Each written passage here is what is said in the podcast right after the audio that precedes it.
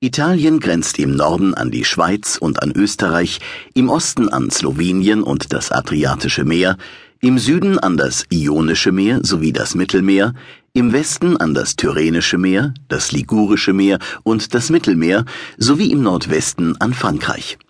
Insgesamt ist Italien etwa viermal so groß wie Bayern. Urlaubern bietet dieses Land so viele Möglichkeiten wie kaum ein anderes. Vom Wintersport in Südtirol über Kultur- und Bildungsreisen nach Rom, Venedig und Neapel bis hin zum Badevergnügen an den Stränden. Italien besteht zum großen Teil aus der italienischen Apenninhalbinsel. Die Form des Landes gleicht der eines Stiefels. Die Längenausdehnung vom Norden nach Süden beträgt etwa 1000 Kilometer, die maximale Breitenausdehnung am Alpenbogen etwa 250 Kilometer. Die breiteste Stelle der Halbinsel misst etwa 240 Kilometer. Zwischen den Alpen und den Apenninen liegt die breite Poebene. Der nördliche Abschnitt der Apenninen zieht sich entlang des Golfes von Genua bis ungefähr auf die Höhe des Tiber. Die zentralen Apenninen bestehen aus mehreren Teilgebirgen. Die südlichen Apenninen erstrecken sich südöstlich des Sankrotales bis zur Küste am Golf von Tarent. Die Apenninen bilden die Wasserscheide der italienischen Halbinsel. Nur etwa ein Drittel der Gesamtfläche Italiens wird von Ebenen eingenommen. Die größte ist die Poebene im Norden des Landes. An der Flachküste der Adria im Nordosten Italiens erstrecken sich weite Sandstrände. Dieser seichte Meeresabschnitt ist bis auf die Region Venedig kaum schiffbar.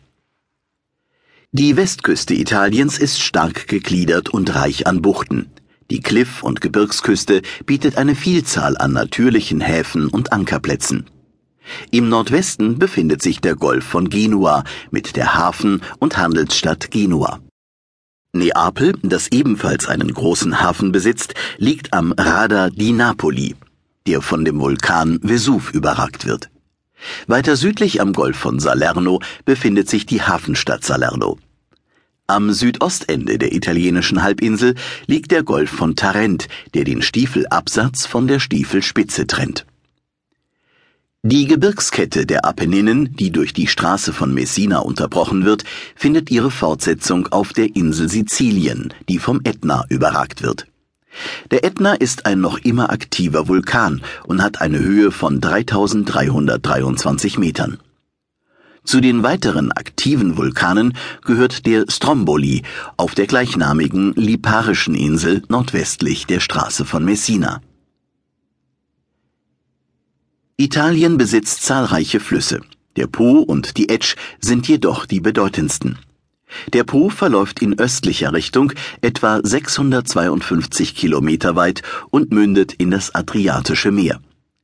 Der Po ist größtenteils schiffbar und bildet zusammen mit seinen Nebenflüssen ein etwa 965 Kilometer langes Netz von Wasserwegen im Binnenland. Die Etsch, deren Flusslauf bedeutend kürzer ist, tritt von der österreichischen Provinz Tirol nach Italien ein und mündet ebenfalls in das Adriatische Meer.